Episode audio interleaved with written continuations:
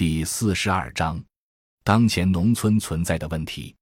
当前农村存在的主要问题不是农民收入太低、劳动太重，而是消费不合理、闲暇无意义，是社会关系的失衡，是基本价值的失准，是文化的失调。下面分别列举若干当前农村存在的问题。消费层面，当前农村存在的一个很大的问题是消费不合理。改革开放以来，尤其是进入二十一世纪以来，农民家庭收入持续增长。绝大多数农户家庭都已经摆脱贫困，到二零一五年，全国贫困人口只有五千万左右。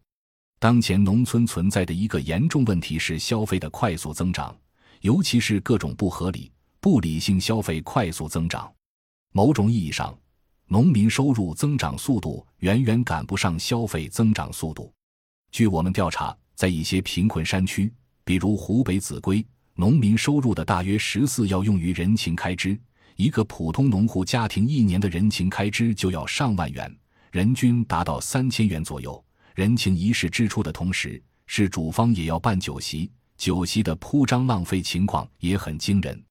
浙江农村办酒席，一桌酒席花三四千元很正常，条件稍好的家庭办酒席，三四十桌的情况也很普遍。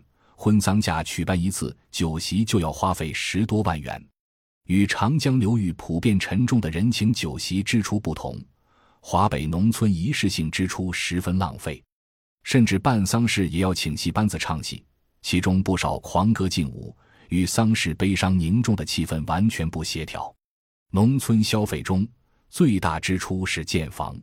改革开放以来，有些地方的农村已经建了三茶房，由砖瓦房到楼房，再到高标准别墅式装修的住房。还有相当一部分农户家庭到城市购买了商品房，随着住房质量、面积、花费的逐渐提高，每一次新的建房潮都几乎会花完农户所有积蓄，其中多数还会欠下债务。而实际上，农户家庭所建住房往往大而无用，之所以建超过农民经济承受能力的高大而奢侈的住房，很大程度上是为了攀比而非实际需要。最近几年。农村又出现了买小车的攀比，有钱无钱都要买，贷款也要买小车。实际上，很多买车农户常年在外打工，买的车仅仅春节回家时开出来显摆显摆，春节一过，小车就关在车库。如果建了车库的话，里纯属浪费。当前农村消费尤其围绕男婚女嫁进行，农村婚嫁中普遍出现了女方索要高额彩礼的情况。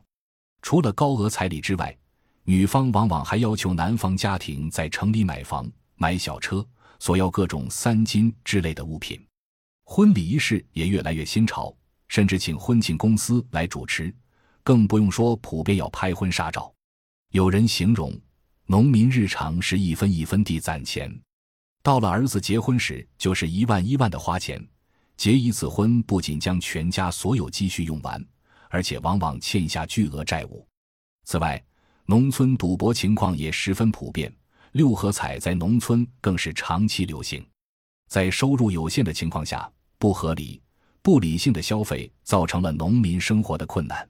与其说农民之苦是收入太低，不如说是消费不合理。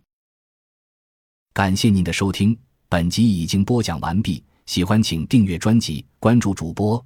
主页更多精彩内容等着你。